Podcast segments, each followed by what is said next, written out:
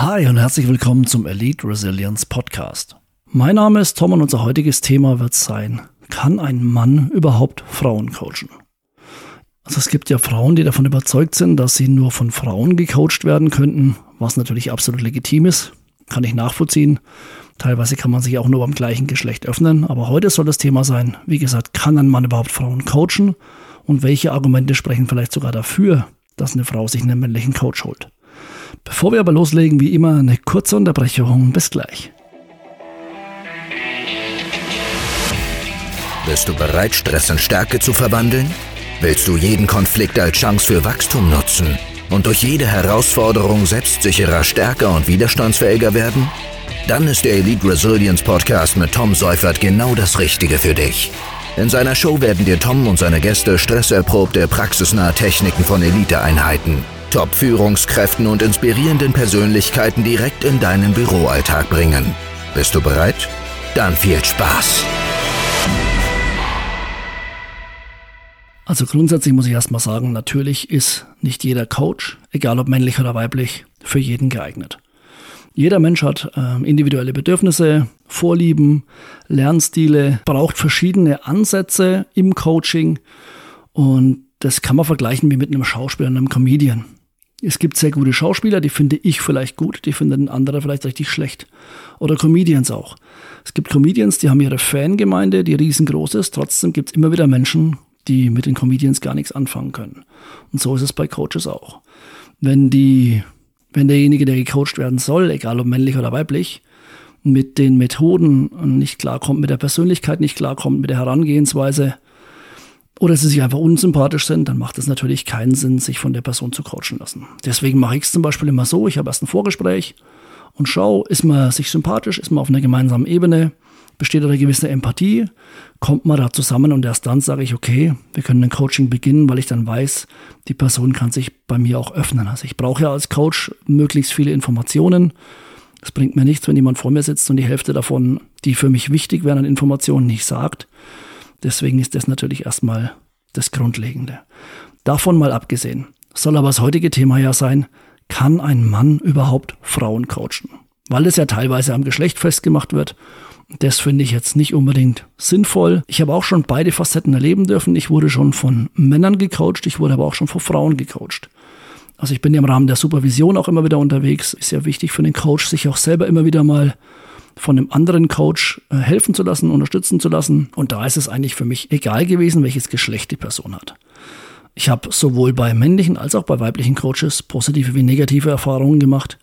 Und deswegen, wie gesagt, ist heute erstmal eine Facette davon, eben aufgrund dieser Aussage, dass ich mal darauf eingehen möchte, ob ein Mann überhaupt Frauen coachen kann. Und dazu gleich, natürlich kann ein Mann auch Frauen im Berufsleben coachen. Das Geschlecht ist nicht unbedingt ausschlaggebend. Die Fähigkeit, effektiv zu coachen, hängt nicht davon ab, ob ich ein Mann oder eine Frau bin. Die hängt davon ab, dass ich als Coach die besonderen Herausforderungen und Erfahrungen, die eine Frau im Berufsleben machen kann, machen könnte, versteht und nachvollziehen kann.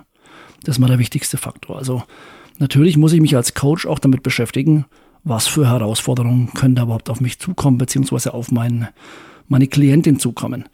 Ich muss mich mit den Vorurteilen beschäftigen, mit den Herausforderungen, die statistisch belegt sind, mit den individuellen Erfahrungen, die ich selber vielleicht schon gemacht habe durch Coachings. Also man wächst ja auch mit jedem Coaching, das man macht. Und auch ich lerne immer wieder dazu. Also wenn jemand behauptet, er kann schon alles, er weiß schon alles, dann würde ich sofort umkehren und mir einen anderen Coach suchen. Wie gesagt, egal ob männlich oder weiblich. Aber das ist mal der erste Faktor. Also ich muss die Herausforderungen und die Problemstellungen, die im beruflichen Kontext bestehen könnten, verstehen und nachvollziehen können. Das Wichtige ist auch als Coach, also als männlicher Coach in dem Fall, dass ich vielleicht meine eigenen Vorurteile kenne. Also sollte ich welche haben, was ein guter reflektierter Coach normalerweise nicht mehr haben sollte, aber das ist genau der, der Fakt, den ich gerade benenne. Er soll seine eigenen Vorurteile bewusst sein und aktiv daran arbeiten, dass er die überwinden kann. Sonst macht es gar keinen Sinn. Es macht auch gar keinen Sinn, Coaching zu beginnen und im Laufe des Coachings diese Vorurteile zu überwinden, weil dann kann ich ja zu gar keinem Effekt kommen. Also das ist hoffentlich selbsterklärend.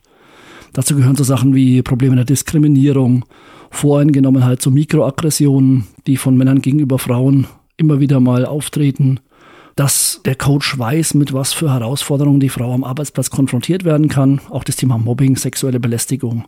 Also die komplette Palette an Schwierigkeiten, die auftreten können und wo er eben als Coach gefragt ist. Und dass er dabei helfen kann, diese Herausforderungen zu bewältigen, die Klientin dabei zu beraten und sie zu unterstützen, um das eben gut in den Griff zu bekommen, beziehungsweise um das gut handeln zu können. Und natürlich sollte er auch sonstige Hindernisse kennen, die Frauen hier überwinden müssen dürfen. Das ist natürlich so im Gespräch, wenn ich ein guter Coach bin, dann bekomme ich ja im Gespräch genau die Herausforderung raus, die die Frau hat. Also die kommt ja nicht zu mir und sagt, bitte gib mir die Magic Pill, gib mir die eine, die eine Pille, die für gegen alles wirkt oder für alles wirkt, sondern die kommt ja mit einer eigenen individuellen Herausforderung, mit Problemstellungen, wo der Coach dann auch durch gezielte Fragetechniken, zirkuläres Fragen, systemische Fragetechniken herausfinden kann, wo genau drückt der Schuh und wo kann er unterstützen. Da ist natürlich auch wichtig, dass der Coach da ehrlich zu sich selbst ist. Also was kann er wirklich leisten, was kann er nicht leisten, aber das werde ich noch in einem separaten, in einer separaten Folge machen, was so die Voraussetzungen eines guten Coaches sind. Jetzt geht es ja primär darum, kann ein Mann überhaupt eine Frau coachen? Natürlich muss ja auch die Chemie stimmen zwischen dem Coach und der Frau. Die sollten sich vertrauen können, unabhängig vom Geschlecht. Das ist eine Grundvoraussetzung. Wenn das nicht passt, dann würde ich sowohl als Frau, wenn ich gecoacht werden möchte, überhaupt nicht in Erwägung ziehen, die Person als Coach zu nehmen, als auch als Coach klar differenzieren können, okay, wenn es mir wirklich darum geht, Frauen zu helfen oder dem, dem Klienten, der Klientin zu helfen, dann muss ich auch da klar abgrenzen können, authentisch bleiben, ehrlich bleiben und sagen, du, ich glaube, wir kommen da auf keinen Nenner. Ich kann dir da nicht helfen und vielleicht kennt er ja durch sein Netzwerk Coaches, die besser geeignet wären. Also wie gesagt, das ist immer meine, meine Selbstverständlichkeit von einem Coach. Gibt es vielleicht sogar Vorteile, wenn ein Mann eine Frau coacht? Also ein Hauptvorteil ist meiner Ansicht nach natürlich die unterschiedlichen Perspektiven. Also ein männlicher Coach kann eine ganz andere Perspektive einnehmen und auf einen ganz anderen Erfahrungsschatz zurückgreifen als ein weiblicher Coach. Der kann der Frau wertvolle Einblicke geben und neue Perspektiven für ihre berufliche Entwicklung, für das Vorankommen, weil er natürlich als Mann auch versteht, wie Männer ticken. Also er muss als Coach verstehen, was die Frau beschäftigt, welche Herausforderungen sie hat. Aber was er auf jeden Fall kann, ist verstehen, wie Männer ticken, wie die funktionieren und sollte halt auch alle Facetten der Persönlichkeiten kennen und wissen, wie die Frau am besten mit den Persönlichkeiten umgeht, mit denen sie im Berufsleben zu tun hat. Natürlich ist es auch äh, ein Riesenvorteil, wenn, der, wenn ein Mann sie coacht, weil ein Mann natürlich oftmals auch ein Netzwerk hat, das aus Männern besteht. Und wenn der gerade im Businessbereich coacht, dann hat er hier vielleicht auch ein Netzwerk von Männern, die als Mentor für die Frau dienen können. Also unabhängig von dem Coach ist es ja immer gut, wenn man separat noch einen Mentor hat, der in der gleichen Branche arbeitet, im Optimalfall sogar in der gleichen Firma, der einen ein bisschen an der Hand nimmt und einem ein bisschen hilft, Richtung Führungsetage zu kommen oder zu hilft, sich besser zu repräsentieren, besser die ähm, Vorteile aufzuzeigen, besser in der Firma präsent zu sein. Von daher ist da natürlich durch einen männlichen Coach auch ein Vorteil, dass da wahrscheinlich das Netzwerk ein bisschen weiter ausgedehnt ist. Das heißt nicht, dass nicht auch eine weibliche Führungskraft Mentor sein kann. Ich meine nur, so hat man beide Ebenen, die man bedienen kann. Sowohl die männliche als auch die weibliche. Was natürlich einen Vorteil bringt, dann habe ich 50 Prozent mehr.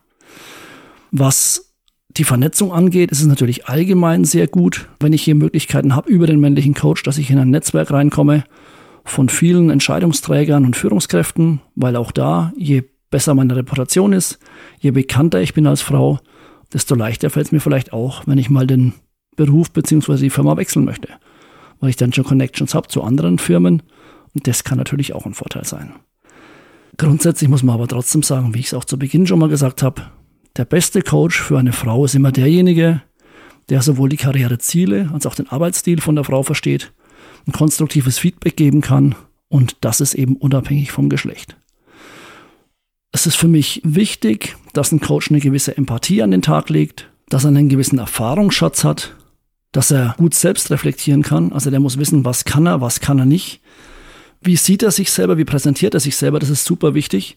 Du solltest auch erkennen als Frau, solltest darauf schauen, egal ob Mann oder Frau, wie gesagt, ist der Coach jemand, der sich verkauft, als wäre er allwissend? Also sage er weiß alles? Oder ist er wirklich selbstreflektiert und sagt auch, wenn er manche Sachen nicht weiß oder wie ich es vorhin schon genannt habe, der gibt dir vielleicht Anlaufstellen, die besser wären als er.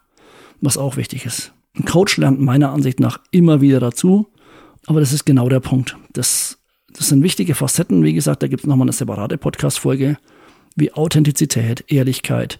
Und das sind wichtige Eigenschaften, die unabhängig vom Geschlecht sind.